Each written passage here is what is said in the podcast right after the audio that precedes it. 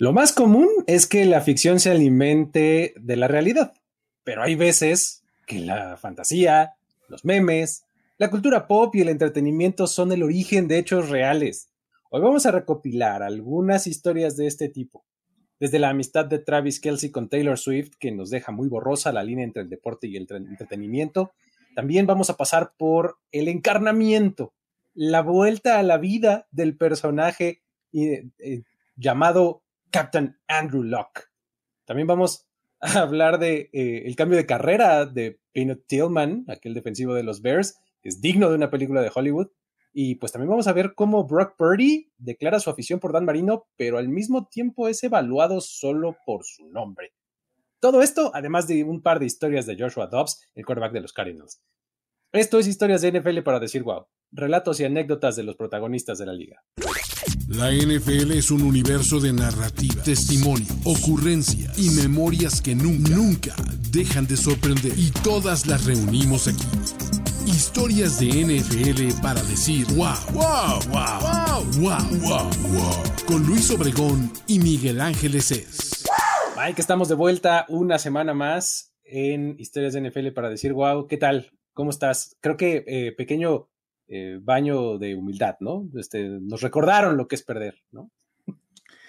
Tú y yo hablando la semana pasada así de, ¿qué sentirá perder? Exacto. Nos recordaron de manera muy directa, así agradecemos a los Bills y a los Cardinals por recordarnos de manera tan clara. Además, no sutil, ¿no? Exacto, ninguna de las dos fue sutil. No, no, no, o sea, es como de, ok, los Bills dijeron, sostén mi mesa, te voy a demostrar cosas. de verdad. Y los Cardinals de sostén mi tanking. Y Exactamente. y te voy a demostrar cómo es esto. Entonces, bueno, bien. Fuera de esas cosas, estamos bien. Ahora sí, como te decía, pudiera ser peor, pudiéramos ser los Broncos. Sí, sí, exactamente, ¿no? O sea, podríamos haber perdido por 50 puntos, no sé. Ándale. Aunque me quieras 20. sí, exacto, sí, sí. sí, sí. 70-20, ¿no? O sea, son 50 de diferencia, o sea, sí, está cañón. Pero bueno.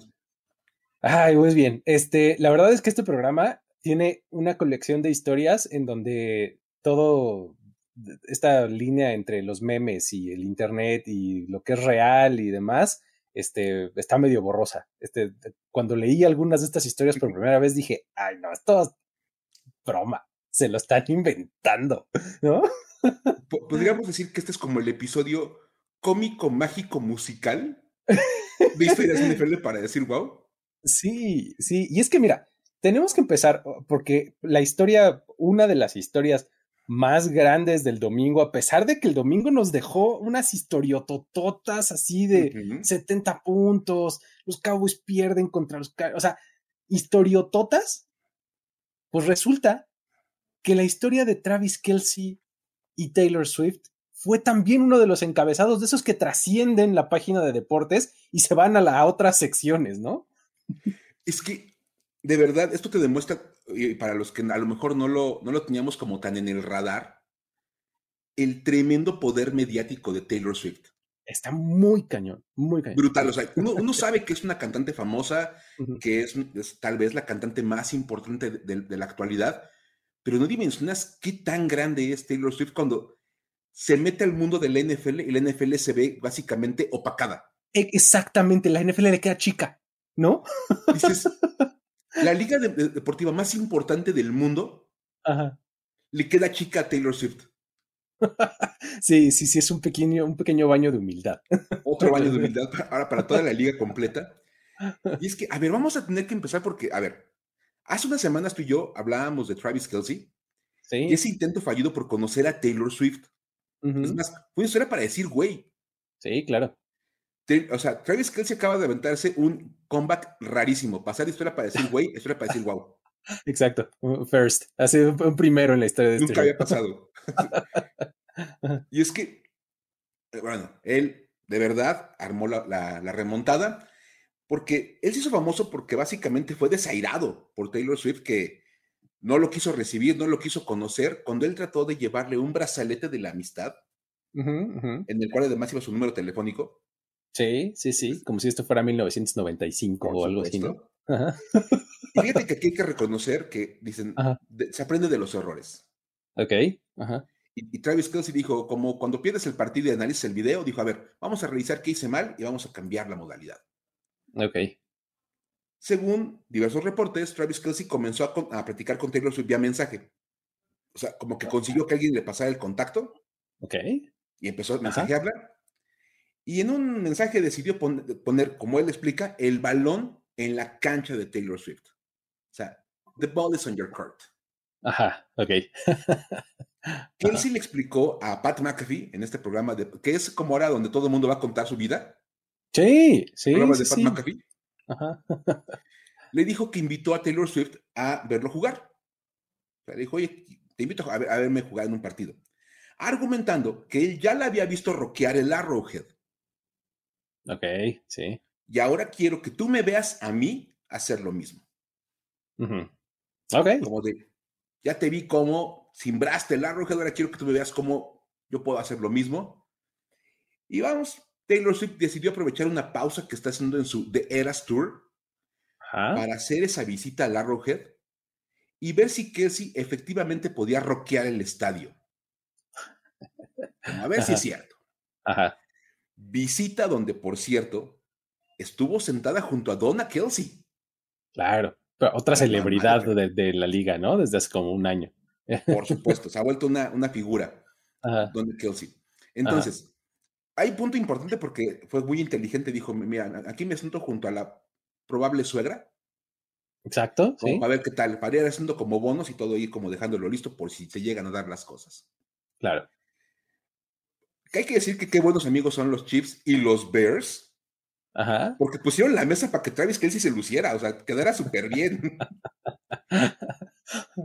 ¿Ustedes creen que los Bears nada más se dejaron meter 41 puntos porque sí? No, no amigos, pues no, no, no. Eso estaba en el script del NFL. Ajá, e, era, son los perfectos wingmen, ¿no? Así de, necesitas a alguien que te ayude a ligar, ¿no? Háblale a los Bears y te hacen quedar bien ante las chicas vamos a hacer que te veas súper bien y que tu, equipo se vea súper poderoso. Porque ya ves que luego llegan los Lions y como que arruinan la fiesta. Entonces, no. sí, sí, sí, exacto. Nosotros sí sabemos qué tenemos que hacer cuando quieres lucir. Ajá, exacto. Y perdieron 41-10. Sí, sí, sí. Y ahí, por cierto, anotó en un pase de tres yardas. Y bueno, no, la, toma del, del, fin de semana fue Taylor Swift brincando de emoción por el touchdown de Travis Kelsey. Sí, sí, sí. No, bueno, y se aventó el LFG, ¿no? Este, pero con todas sus letras. Por supuesto, o sea, de verdad, desde Tom Brady no veíamos así tan claro el LFG. ¿Sabes? Así. Aparte lo pasaban en cámara lenta y Claro, para que leyeras los labios perfecto, ¿no? Estuvo genial. Y lo mejor de todo fue que al final del partido, Travis Kelsey no habló con los medios, pero sí se le pudo ver pasar por el pasillo de la Rojet saliendo al lado de Taylor Swift. O sea, como de qué Bien, bien, bien. Y todos de, órale, este de ser desairado, aquí ya te esperara fuera del locker para irse contigo. Yo creo que a cenar o alguna cosa así, ya para, para platicar del partido, de cómo había estado el juego. Vamos a imaginar. Claro, claro.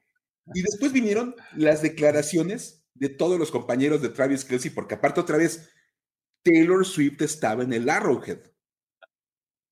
Sí. O sea, esa era la noticia de verdad. Taylor Swift estaba presente en el mundo del NFL, porque, o sea. Claro, es que el, el asunto es que, nada más como para contextualizar un poco más, al partido lo flexearon en vivo. O sea, eso también es una cosa que yo nunca había visto. O sea, en Fox estaban pasando el juego de los Bears contra los Chiefs y de repente, ah, no saben qué, vamos a ver a los Cardinals contra los Cowboys, porque el partido está así de malo y lo único bueno es Taylor Swift, ¿no? Sí, o sea, y lo, tenían lo tenían así como todavía en, en, Nacional, porque estaba Taylor Swift. Sí. Porque fue una cosa así como de, y todos los videos, todos los reportes eran básicamente Taylor Swift festejando alguna jugada de los Chips. Claro. Es más, este, dicen, la enfocaron más a ella, eh, la cara que contaban los Chips la enfocaban a ella como si ella fuera el coordinador ofensivo, la que mandó la jugada. ¡Uh, bien, salió mi jugada! Sí. de, no, o sea, esta se, va, a llamar Love Story, esta jugada. Esta jugada se va a llamar Carmen. y todos los touchdowns de los Chiefs fueron. Este es, el, este es, el, este es el, la jugada así. El, el XY Banana Split, Taylor's version. Está todos en ritmo. Y bueno, obviamente seamos de las declaraciones. Patrick Mahomes dijo, pues ahí me lo contó de último minuto. Pero la verdad es que algunas cosas que Trap dice, las dice y no le crees porque pues, todo te lo dice como con demasiada calma. y ahí me dijo, oye, ¿qué crees? Va a venir Taylor Swift. ¿Qué?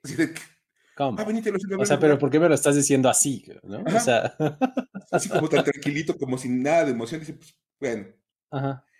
Luego, Trey Smith, linero ofensivo, dijo, pues no soy un gran Swifty, pero tal vez ella sea un amuleto de buena suerte y pues, ¿por qué no? O sea, aquí pues se aplica la de los Chiefs nunca han perdido un partido en el que Taylor Swift está en el estadio. Exacto. Sí, sí, sí. Nunca han metido menos de 40 puntos. ¿No? O sea, siempre han ganado, siempre han metido un, mínimo de 40 puntos y el rival nunca ha rebasado los 10 puntos. Exacto. El dominio total de la, de la era de los Chiefs con Taylor Swift. Y el que me encantó porque no podía faltar era el tío Andy Reid. Cuando oiga que estuvo Taylor Swift, hombre, pues, pues yo los presenté. Yo los presenté. Y que se atacó de Y se sale, además, se sale después de esa declaración, se sale del, cuarto de prensa, ¿no? ya, como de listo. Y lo que acaba de darle el wow a esta historia, mi estimado Luis, es el efecto Taylor Swift sobre Travis Kelsey. Porque fíjate nada más. Ahí es donde te das cuenta de. Mm. Ah, donde te das cuenta justo de, de, lo grande que es este Taylor Swift para la NFL, como lo dijimos, ¿no? De verdad, o sea, la NFL la va, va, a tratar de llevarla a todos los partidos que puedan, porque ve nada más. Sí. En las 24 horas posteriores a la aparición de Taylor Swift en un partido del NFL, Travis Kelsey incrementó en 300 mil seguidores sus redes sociales. Es un mundo de seguidores, 300 mil seguidores del domingo a media semana. O sea, en, no sé, tres, cuatro. Del domingo al lunes. ¿No? O sea, simplemente sin, sentido, de verdad. Su mercancía personal, todo lo que dice Travis Kelsey, incrementó sus ventas en un 400%. No, o sea, se si se vendía un jersey, ahora se venden cuatro. Sí. Ajá. Sí, O la típica playerita, ya sabes, que tiene el número del jugador y dice atrás en, el apellido. Si antes se vendían dos, ahora se venden ocho. Una sí, cosa así. qué locura. Y su jersey, el jersey de, Travis Kelsey, quedó ubicado en el top 5 de ventas en ese, en ese lapso de 24 horas. Dijo, imagínate. Lo cual también te habla de, imagínate nada más cómo son los fans de Taylor Swift de, apegados al tema que, ah, como, como su galán es, Travis Kelsey, va a comprar un jersey de 100 dólares de Travis Kelsey nada más porque es el galán de Taylor Swift. Exactamente. Wow. Muy pudientes, ¿no? Ah, muy pudientes, digo. yo así de, bueno, igual y de Navidad me, me compro uno. sí, pero del jersey este que del número estampado, no del cosido. Sí, por supuesto, del, baratito este. Y eso porque ya tiene como cinco años que me compré uno. Exacto, ya, el que tengo, ya el jugador ni está en el equipo. Ándale, entonces ya, ándale, ya es, titular de otro equipo, entonces ya mejor me compro uno nuevo, pero ya pasaron cinco años. Y acá, hombre, porque un día vi que estuvo en el partido de los Chiefs, Jersey, vámonos. Porque además eso es lo único, además, o sea, estuvo en el juego y ya. No ha habido mayor anuncio, fotografía, declaración de que ah, las cosas vayan más allá. O sea, solamente estuvo en el juego y ya. ¿No? Estuvo muy, pero bueno, la verdad. Está, está increíble. Es sí, la, una de las historias más grandes de este, de esta que nos dejó la semana 3 y pues a ver hasta dónde da, ¿no? A ver si sigue yendo o no, o se vuelve a aparecer en algún otro lado, porque además recordemos que Taylor Swift se ha declarado varias veces fan de Filadelfia, ¿eh? De los Eagles. Sí. Entonces, pues ahí, pues el otro Kelsey está ahí en Filadelfia, ¿no? Pero bueno. Pues vámonos entonces a, eh, a, la siguiente, que nos trae a Andrew Locke. Y Andrew Locke regresó en forma de meme. ¿En forma de ficha? ¿No en, forma de meme regresó Andrew Locke. de mi vida. O sea, a ver, desde su retiro de la NFL han sido pocas las ocasiones que lo hemos visto en pantalla, ¿no? Eh, y ahora, la más reciente fue el partido de Thursday Night Football de la semana pasada, en donde pues, se hizo presente ahí, pues fue muy llamativo, porque realmente lo hemos visto bien, bien poquito. ¿no? Entonces, estuvo ahí eh, en, la transmisión y pues fue todavía más espectacular por la forma en la que apareció. Porque después de que los 49ers le ganaron a los Giants, lo que estuvo en el programa post partido. Y lo más bonito del asunto es que salió vestido como soldado de la guerra civil. No. O sea, referenciando obviamente a esta cuenta que existía en entonces llamado Twitter cuando esta cuenta estaba de moda, que pues hacía este, pues, como estos guiños, ¿no? Este, a, la guerra civil y como si Andrew Locke fuera un, soldado, ¿no? Este, de la guerra civil.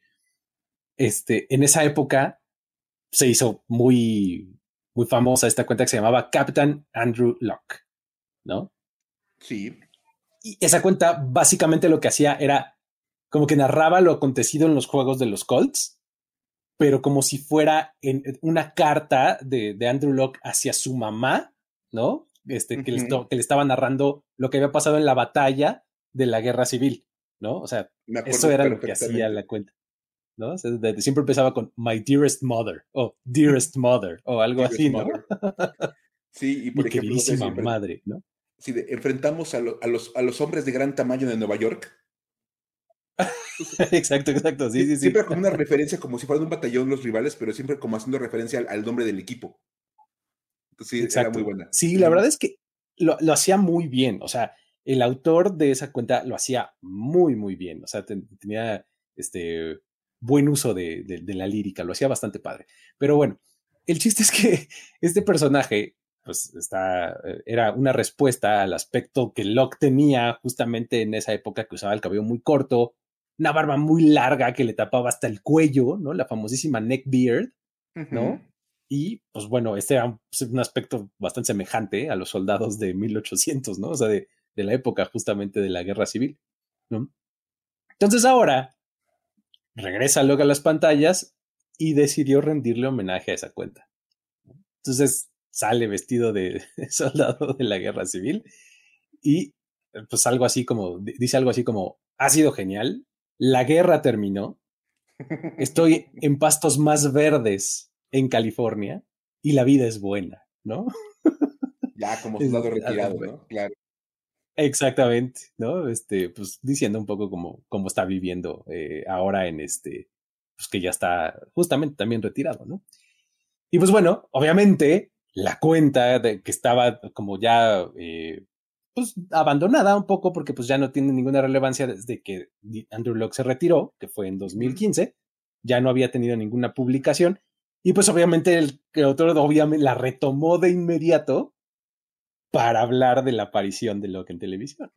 Eso, fue como el toque final, una maravilla. Sí, claro. aventó una, una misiva más diciendo, querida madre, espero que mi aparición en la caja mágica de movimientos te haya llenado de alegría. Como puedes ver, mi propósito nunca ha sido más robusto. El aceite de ardilla y tus patitas de ardilla con pimienta me han mantenido firme. La vida es espléndida.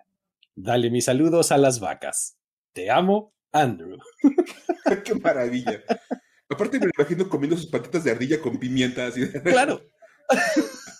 Como lado de la guerra civil que se comiendo hasta las ardillitas. O sea, qué bueno. Ay, sí, sí. O sea, aquí es de verdad uno de esos momentos en donde la, la vida real se conectó con los memes de internet y pues estuvo increíble, ¿no? Fue mágico, verdaderamente. Verdaderamente mágico, de verdad. ah, gran momento del jueves por la noche. Pero bueno. El jueves por la noche nos dio este más, ¿no? De Brock Purdy, vamos a hablar de él. Hablando de momentos mágicos y de gente que hace magia, vamos a hablar de lo que pasó con Brock Purdy, que conoció a la razón del número que él utiliza. Ok, a ver.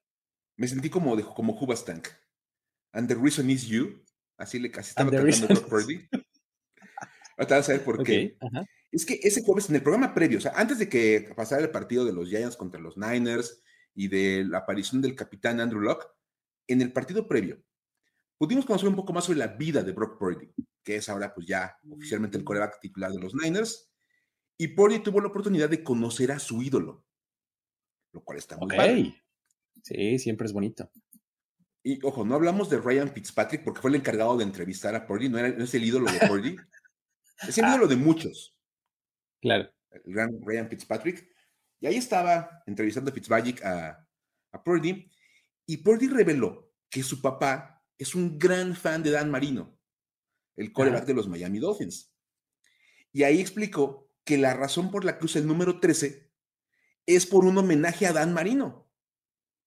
Ah, pues tiene todo el sentido, ¿no? Muy bien. Por supuesto.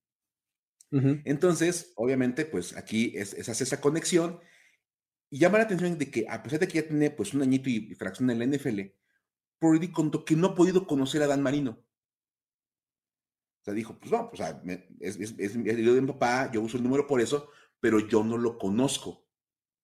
Ok. Y en ese momento, Ryan Fitzpatrick, siendo el jefe de jefes que ha sido toda su vida.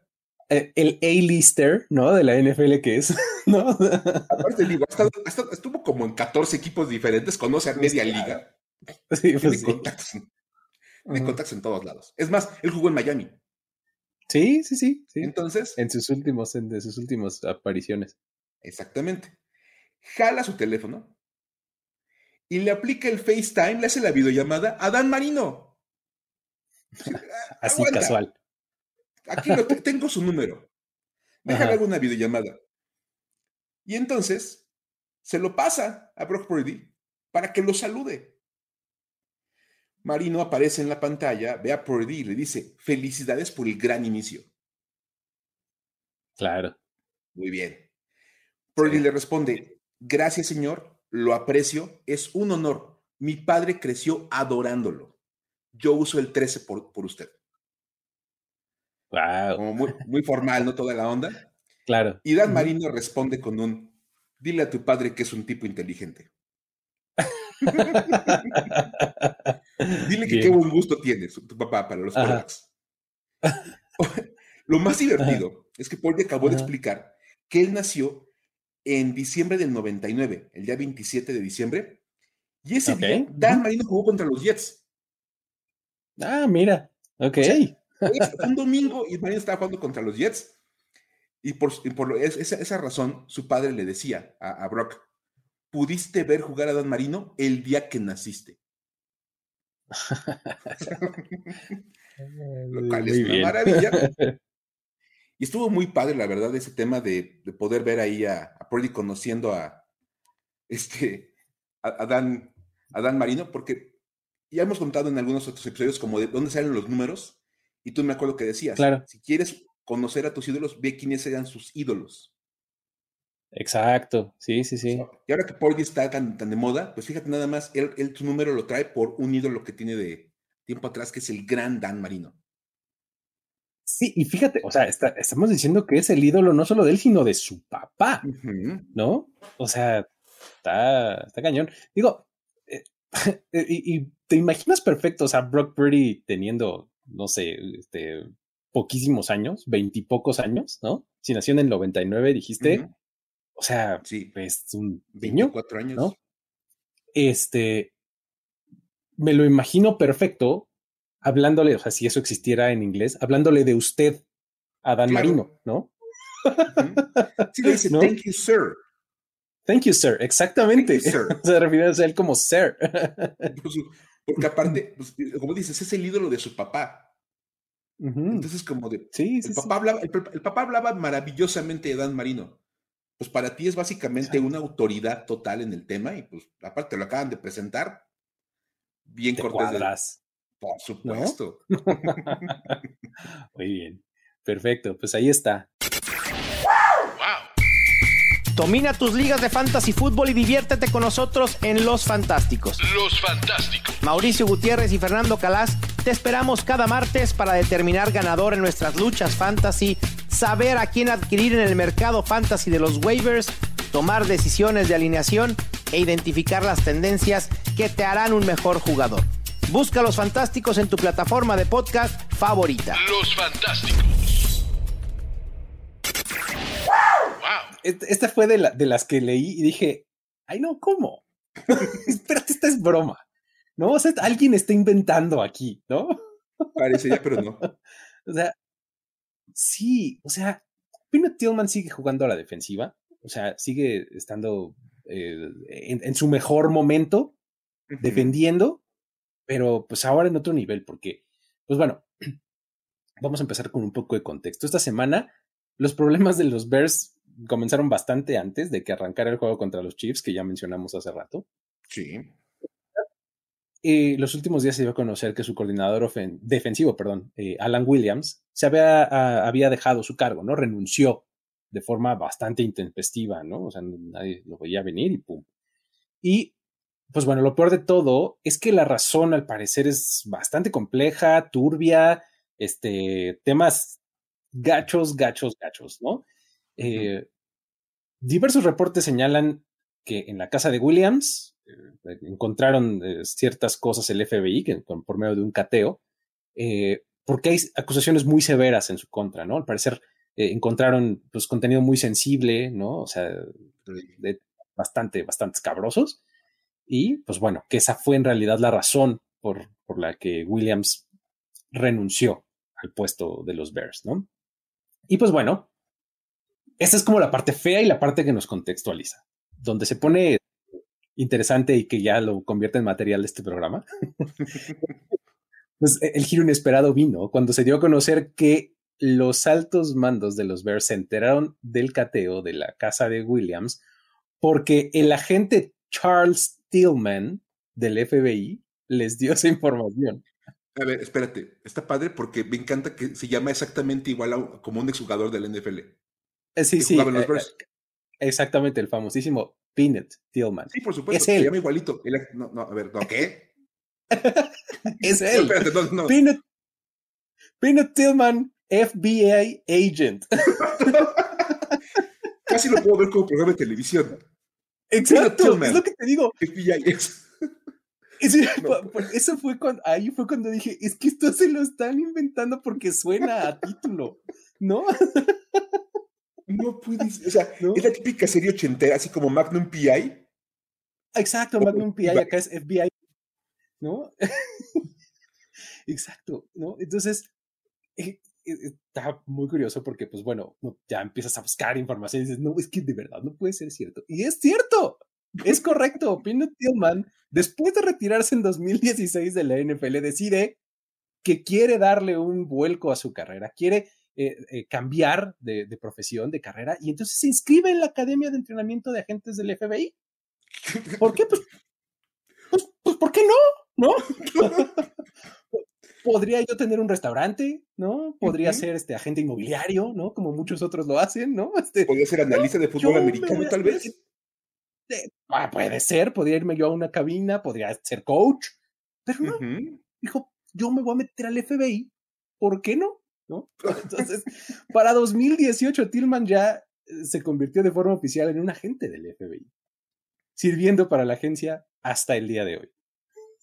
Entonces, dentro de, las, de todas las cosas que un exjugador de NFL puede hacer al retirarse, pues esta es una de las más interesantes, sin lugar a dudas, ¿no? claro. Así es como Pino Tillman sigue jugando a la defensa. Nada más que pues ahora es la defensa de todo su país, ¿no? Por cierto, o sea, es más, si fuera película o serie de televisión, me lo puedo imaginar cómo va persiguiendo al, al, al, criminal y con un peanut punch le, le, quita el arma. ¡Pum! un peanut punch para desarmarlo. Por supuesto. Es más, o así, o así entra, así de, hay que romper, hay que pasar por esta puerta, pero está cerrada. Permíteme. Peanut punch. Y, rompe el. Exacto, además. y que diga cuando lo hace, ¿no? Claro. que, lo mencione mientras lo hace. Peanut punch. Peanut punch. es, una maravilla, de verdad. Ay, no, no puede ser. Pero bueno, ahí está la historia de eh, Peanut Tillman. Luego tenemos la primera de eh, de dos que vamos a contar hoy sobre eh, Joshua Dobbs. Eh, aquí esta, esta historia está bastante interesante. Vamos a tirarle un poco de luz, ¿no, Mike? Porque se habló poco de ella. La verdad es que sí, porque fue un, momento muy emotivo el que tuvo Josh Dobbs durante la semana, junto a una porrista del equipo llamada Ellie. Fue un momento bien bonito, pero bien poco publicitado. Sí. Digamos que la cuenta de los Cardinals lo puso en sus redes, pero ningún medio lo replicó, ningún, ninguna como outlet de noticias dijo, ay, mira qué padre historia. Nadie. Ahora sí que los únicos fuimos nosotros aquí en Historias de NFL para decir, wow, porque pues eso hacemos nosotros. Rescatamos todo lo que los demás dejan ir. Y es que resulta que tanto George Dobbs como Ellie, la cheerleader de los, de los Cardinals, están batallando con la alopecia.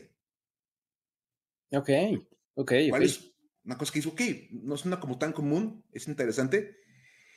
Y nos enteramos al investigar esta, esta historia, mi estimado Luis, que septiembre es el mes de la concientización sobre este padecimiento. Ok, ok, ok. Wow, o sea, no sabía, de verdad. Sí, no, ni idea yo tenía tampoco. Entonces, resulta que el equipo de redes de los Cardinals aprovechó para hacer un encuentro entre estas dos personas que, son parte de la organización y que padecen este, este, esta condición médica. ¿Sale? Ok. Vamos a, antes de avanzar, nada más hacer la mención que la alopecia areata es esta condición médica que afecta a los folículos del cabello y produce que se caiga. O sea, sí, sí, sí. Pierdes el cabello, pero lo pierdes por montones.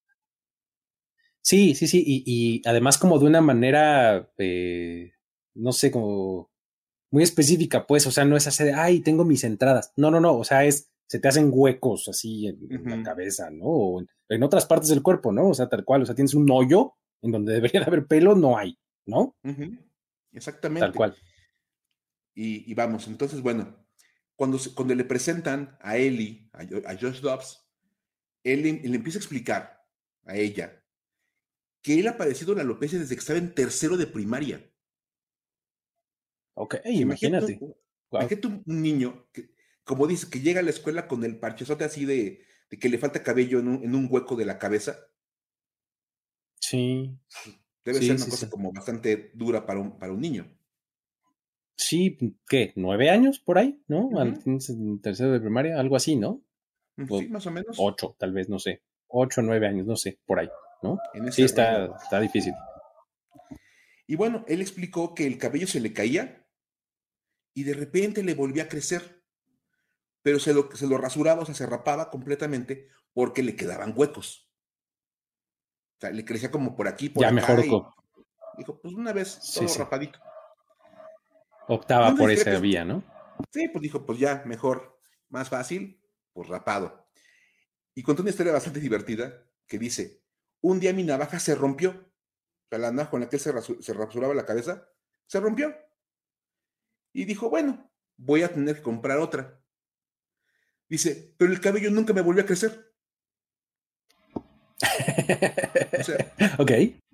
Se rompió la navaja ese día que se estaba rasurando Dijo, bueno, cuando me vuelva a crecer me compro otra, nunca le volvió a crecer. Y dice, creo que la navaja sabía.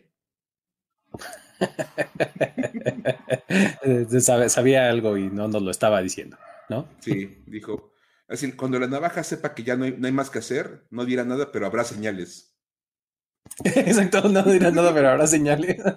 y se rompió. Sí, sí, tal cual. Y resulta que ahora George Dobbs padece una cosa que se llama alopecia totalis.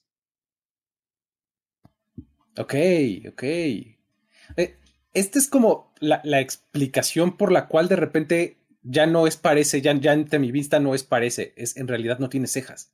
Exactamente. ¿no? sé si lo has visto, a mí me llamaba mucho la atención, decía, ¿qué, qué delgadito tiene el pelo de las cejas. Yo pensaba, seguramente es muy delgadita su ceja. Y no, ahora entiendo que no tiene cejas seguramente. Exactamente, no, le crece el cabello ya a, George Dobbs. Y bueno, en este contar historias y cómo se enfrentan a esta cuestión, Eli le comenta que ella empezó con este problema en enero de este año, ya en su vida adulta. Ok. Y dice, bueno, en enero empieza a caérseme el cabello y para mayo ya he perdido el 85% del cabello. Cuatro meses, algo así. Por supuesto. Sí. Y ante esto, pues dijo, bueno, como ya vienen las audiciones para cheerleaders de los Cardinals, pues me rapo. Y audicionó rapada. De plano. Y le quedaba el 15%. Tenemos aquí el audio. Ah, pues a ver, vamos. Tenemos el audio de esto, está, está buenísimo. A ver.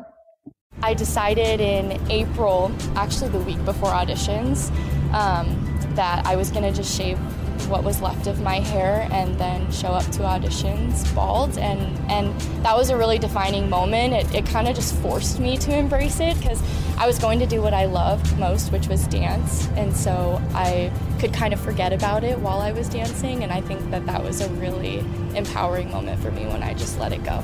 Everyone's going through something right? Like for us, alopecia may be a little more vis- visible um, to outside people looking in, but everyone's going through something. So you never can judge a book by its cover. Um, you always have to treat people like that and treat people how you want to be treated. So, o sea, es que dices, vamos, eh, ambos casos son como bastante interesantes, ¿no? Desde un niño que tiene que padecer esto, como Josh Dobbs, hasta una mujer ya en, en su vida adulta que tiene que enfrentar esta, esta condición y dices, cuando uno piensa en cheerleaders, piensas como en, en, las chavas que salen luciendo así espectacularmente, el cabello flotando eh, cuando van brincando por el campo. Y te tuvo que rapar para audicionar. Acá no hay. Exactamente, sí, sí, sí. Está increíble. O sea, la verdad es que es una historia padrísima. El, o sea, digo, de, de Josh Dobbs, pero de Ellie está bien padre justo por eso, por el estereotipo de cheerleader que hay de cómo mueven el pelo y así hacen estos pasos y todo acá no hay pelo, ¿no? Sí, no, Nada. por supuesto.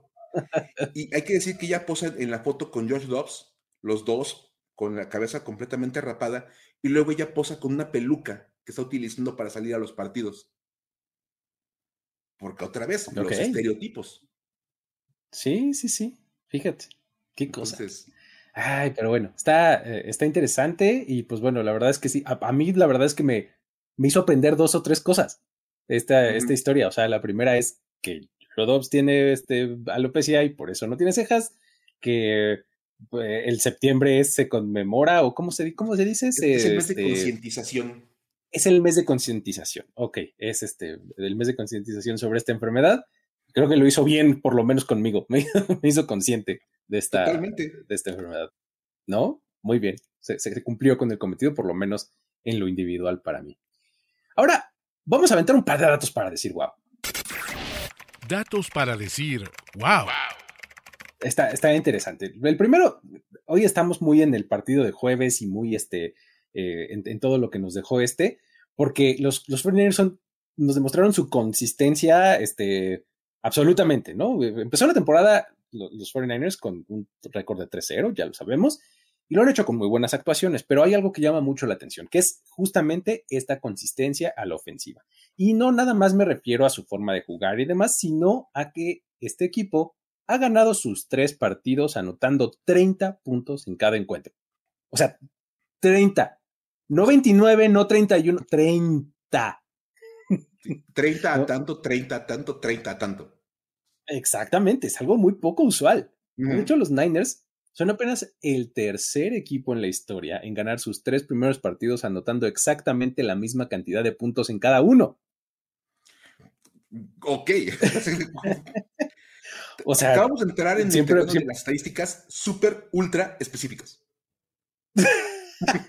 sí, pero siempre que decimos esto es, siempre recuerdo, estamos jugando la temporada 104 Ujú, de la NFL, claro. ¿no? Entonces, en 103 y lo que va de esta 104, no había pasado que un equipo ganara este, sus tres primeros juegos por la misma cantidad de puntos, anotando la, primera- la misma cantidad de puntos, ¿no? Los otros dos son los Patriots de 2007, que comenzaron su temporada anotando 38, 38 y 38 ante los. Jets, los Chargers y los Bills, ¿no? Ok. Y el anterior, bueno, te tienes que ir hasta 1936, donde los Pittsburgh Pirates, ¿no? Y no, no estamos hablando de ningún otro deporte más que el fútbol americano, ¿no? Sí, el nombre original de los Steelers. Ajá, exactamente, en 1936, anotaron 10 puntos en sus primeros tres juegos. Fueron contra los Redskins, contra los Dodgers y contra los Giants. Insisto, estamos hablando de fútbol, ¿eh? de NFL. que les encanta porque ves los nombres y dices, ajá, le metieron 10 puntos a los Boston Redskins. Boston Redskins, ajá. Dios de mi vida. Los Brooklyn Dodgers. Ok. Y los Giants. Exacto. aparte me encanta porque están involucrados en dos de los tres récords los Giants. Porque ellos también fueron de los que recibieron 30 de los, de los Niners. De los Niners, exactamente. Sí, sí, sí. Muy bien. Ahí está el primero. El otro, Mike, venga. A ver, hablamos de que Taylor Swift opacó en la tarde todo lo que había pasado en la mañana. Y en la mañana tuvimos un partido verdaderamente histórico. Sí. La victoria de los Miami Dolphins por marcador de 70 a 20. Sí, es un marcador real de fútbol americano de NFL, no es ni la, ni la UNEFA, no es el, la NCAA, no, no, no. En un partido de NFL, un equipo le ganó a otro 70 puntos a 20. Sí, sí, sí, está muy impresionante. Muy, muy impresionante. Obviamente eso dejó varias marcas. Aquí les vamos a contar cuáles son esos, esos datos para decir wow. Primero que nada, es la primera vez desde 1966 que un equipo anota 70 puntos en un partido de NFL. Ok. ya había llovido. Sí, cómo no. El último equipo que había logrado anotar 70 puntos fueron los Redskins, que anotaron 72. Y es la marca de la NFL. Y es más, ahí por ahí hubo la historia de que Josh McDaniels se negó a tirar, a lanzar un gol de campo extra al final del partido, que los hubiera puesto en 73. Exacto, que hubiera roto ese récord, ¿no? Ahí está. Ahora, para los que son fans de estadísticas extremadamente específicas, como tú y yo, un escorigami. sí. Claro. Un escorigami este partido porque es la primera vez en la historia del NFL que un partido termina con marcador de 70 a 20. Como acabas de decir, en Cuando un marcador se da. ¿Mm? sí, sí. Cuando un marcador se da por primera vez en la historia, se dice que es escorigami, ¿no? Y como decías tú, en 104 temporadas de NFL, nunca un partido había terminado 70-20. O sea, vean lo raro que es esto. Sí. Ahora, otra cosa maravillosa. Tua Bailoa tiene ahora marca de 10 ganados y 0 perdidos, enfrentando equipos que son coachados por alguien que ha ganado el Super Bowl. Esa me encanta. Esa es de mis favoritas de verdad. O sea, o sea e, e, el ninguneado y, todo Tua tiene de hijos a los coaches ganadores de Super Bowl en los que se enfrenta, ¿no? y es más, precisamente Sean Payton lo había ninguneado en la semana, el año pasado. Claro, ¿no? y el año pasado. El año dijo, no, hombre, va a terminar siendo titular Jacoby Brissett. Sí, sí, sí, sí. Tú no va a terminar la temporada como titular de Miami. Y ahora que se lo enfrentó, le metió 10 touchdowns. Tómala. sí, sí, sí. Estuvo muy cañón. Hablando de Tua, lanzó más pases de touchdown, cuatro, que pases incompletos en el partido, porque tuvo tres. O sea, tuvo tres pases incompletos y ah, cuatro pases de touchdown. Sí, no, es una locura. Y también decíamos que metieron 10 touchdowns. Y resulta que los Dolphins se volvieron el primer equipo en la era del Super Bowl en anotar 5 touchdowns por tierra y 5 touchdowns por pase en el mismo partido. Sí, para, para que no digan que son desbalanceados, ¿no? Ay, sí, esa ofensiva es muy buena, pero, pero es, es unidimensional. ¿No? Pues, no, hombre. Por cierto, hay una historia nada más también buenísima acerca de esto, nada más como la, alcancé a ver, la ponían apenas, que una familia en, Florida tiene la costumbre de tomarse un shot de tequila. Claro. que los Dolphins meten un touchdown. Sí, nos la acercó el buen este Freak Spalding, me acuerdo. Sí, sí nos la mandó. Imagínate, sí, sí. se tomaron 10 shots de tequila en 3 horas. y veías las respuestas así de, la publicación y así de este pray for their livers, ¿no? Así rezando por sus por sus hígados, por supuesto. Por, sus hígados, sí. 10 shots de tequila en 3 horas, sí es, o sea, es de verdad un deporte extremo. Sí, ¿cómo no? Sí, sí, sí. Está para reconsiderar toda la tradición de la familia. Sí, sí, sí, todo diciéndole, no, él, les volvió a contestar, ¿no? Porque todo el mundo muy preocupado por él y él les contestaba, tranquilos, nos estamos hidratando. Este, ahí vamos, ¿no? bueno, todo eso nos dejó el, pues. partido de Miami contra. Sí, sí, sí. Muy bien. Pues bueno, ahí están los datos para decir wow. Ahora sí, vamos a cerrar con las historias para decir güey. Historias para decir güey. Regresemos con Joshua Dobbs. Él tuvo la misión este fin de semana de buscar y tratar de encontrar su propio jersey y no porque se le hubiera perdido, sino porque quería comprar su propio jersey. Esta historia, primero que nada, tengo que, tenemos que agradecerle, nos la mandaron entre algunas otras personas, Jim Skywalker y AJ Punk, ¿no? Ahí eh, vía Twitter nos la, nos la mandaron. Y este, pues bueno, vamos a contextualizar como siempre. Sobra decir que lo que han hecho los Cardinals hasta el momento, pues es, es sorpresivo, ¿no? Por decirlo menos, porque pues esperaba que fuera el peor equipo de la liga de principio a fin. E incluso se habló de la T-word, ¿no? De tanking, ¿no? Este, con, este equipo. Sin embargo, después de tres semanas, la apreciación, pues la verdad es que ha cambiado. Porque primero le dieron problemas a los Commanders. Luego los Giants necesitaron de un comeback histórico, que también mencionamos aquí de, la semana pasada, ¿no? Para vencerlos. Y apenas el domingo vencieron claramente a los Cowboys. ¿no? Entonces es como que ya eso de que tanking, el peor equipo, no sé qué, pues ya no está uno tan seguro, ¿no? Y pues bueno, todo esto es en parte gracias a lo hecho por su coreback, Joshua Dobbs, un ingeniero aeroespacial que muy rápido se ha convertido en el ejemplo del journeyman quarterback. ¿no? Él ha pasado por ocho equipos de 2017 a la fecha. Dios de mi vida. Siempre, siempre en extremos del roster, como peleando y arañando un, espacio en el practice squad, o de plano siendo titular. O sea, no hay puntos medios con Josh Dobbs. O, estás arañando quedarte en el equipo de prácticas, ya no digas en el roster activo, o vas de titular. O sea, un poco así ha sido la historia de Josh Dobbs, ¿no? Y pues bueno, Resulta que en 2022, eh, perdón, en 2023 llegó a los Cardinals el 14 de agosto para ser el coreback titular. O sea, 24 de agosto es dos semanas antes del inicio de la temporada. Exactamente dos semanas, porque eh, en ese momento es cuando nos enteramos que Kyler Murray va a empezar la temporada en el pop list, ¿no? Por lo menos va a estar inactivo durante cuatro semanas. Y luego además el front office decide cortar a Colt McCoy, que era el backup. También. Entonces, válgame Dios, eh, ¿quién va a ser el quarterback titular? Llega, contratan a Josh Dobbs y de directo a la titularidad, ¿no? Estaba en Cleveland eh, durante la pretemporada, ¿no?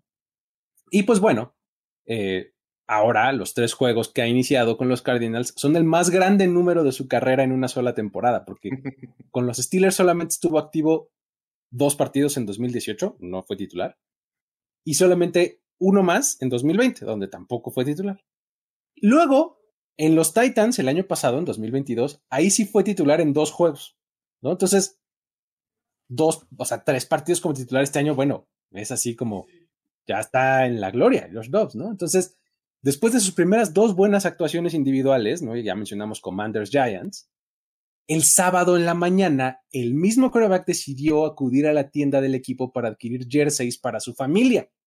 Que trajeran el número 9, que dijeran Dobbs atrás, ¿no? Entonces, pues digo, para que vengan al juego, que además es aquí en casa y todo. Entonces, pues bueno, ¿no? Entonces, el problema es que llegó a la tienda del equipo y pues se dio cuenta de la manera menos amigable que el equipo no tiene dado de alta su nombre en el roster de la tienda. o sea, se fue de la tienda sin jerseys porque, pues no solo no hay, este, digamos que fabricados ya los jerseys y que estén disponibles, sino que en estas maquinitas que, que existen como para personalizar tu jersey con el nombre que tú le quieras poner, no está su nombre. No, así no estaba. De plano. O sea,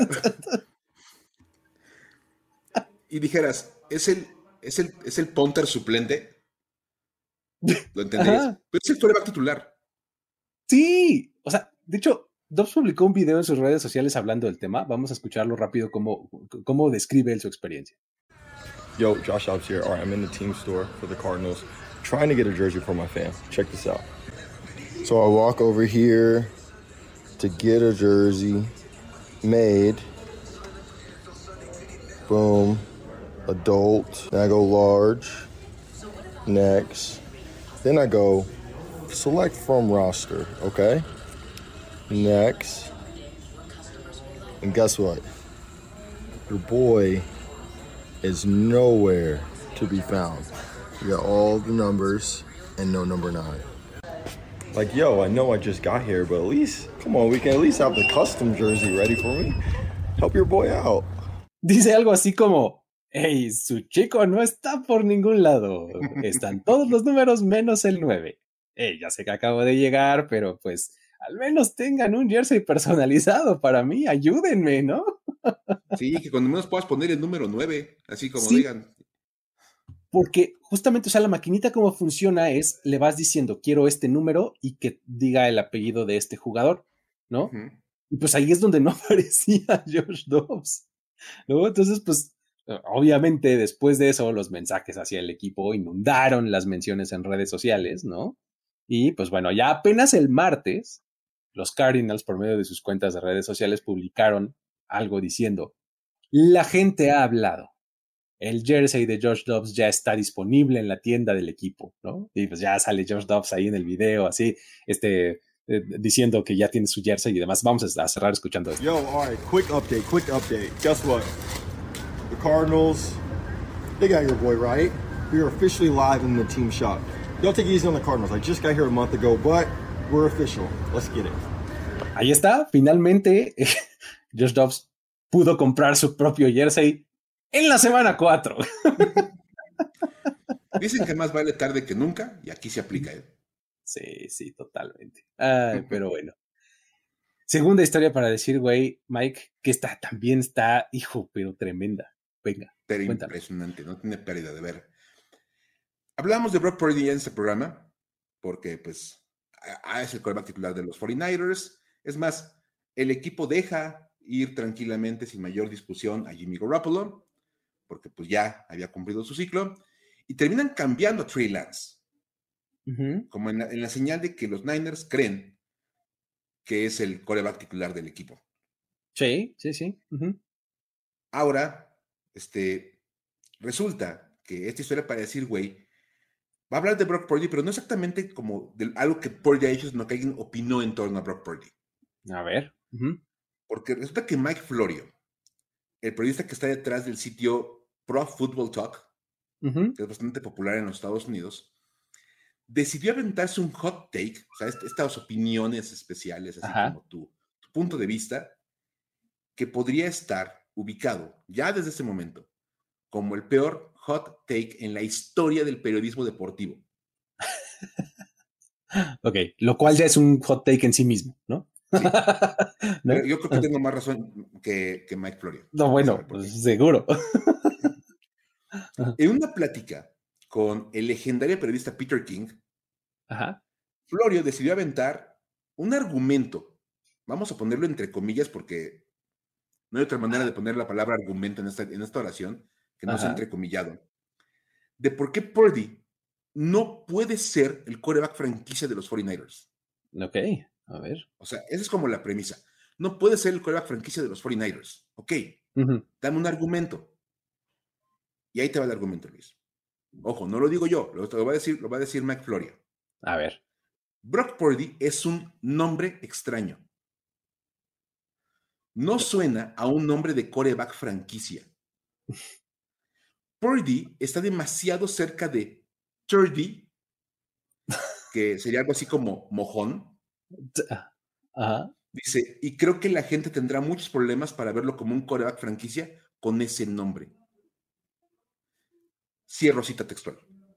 O, sea, a ver, eh, o sea, como, como broma para introducir tu, o como para cerrar ahí como con algo jocosón, está bien. Pero tú me estás diciendo que lo dijo en serio.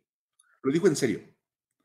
Que la razón por la cual Brock Purdy no puede ser considerado el coreback franquicia de los Niners es porque su nombre puede sonar a una palabra que es como medio medio grosera, como medio. Es como peyorativa, a final de cuentas, ¿no? Dirty, también le dicen, es como si, como si estuvieras a la gente que le dicen el, insulto de you're retarded, le dicen you're 30, you're a 30, ¿no? es, que es como retrasado o algo así, ¿no? O sea, estos términos, así que además hoy en día ya ni se usan porque están súper mal vistos, ¿no? Pero 30 también tiene esa connotación, o sea, a final de cuentas es peyorativa, pues, pero ese es su argumento. Es el argumento que el nombre no suena a nombre de coreback franquicia. Ok. o sea, wow. Flores decidió que su evaluación de un coreback no iba a utilizar un solo aspecto físico-atlético. Ajá. Tampoco consideraría la mecánica de pase o daría algún argumento sobre los famosísimos intangibles que tanto se debaten con los corebacks. Cuando uno trata de hacer un análisis de un coreback, ya tratas y te, ves entre todos como medios cabrosos, hablas de los intangibles. Es un líder. que no puedes medir. No, nunca puedes medir el tamaño de su corazón. No sabes cuánto lo quiere, ¿no? Algo así. Exactamente, o sea, de verdad. Entonces, en ese punto está. Ok.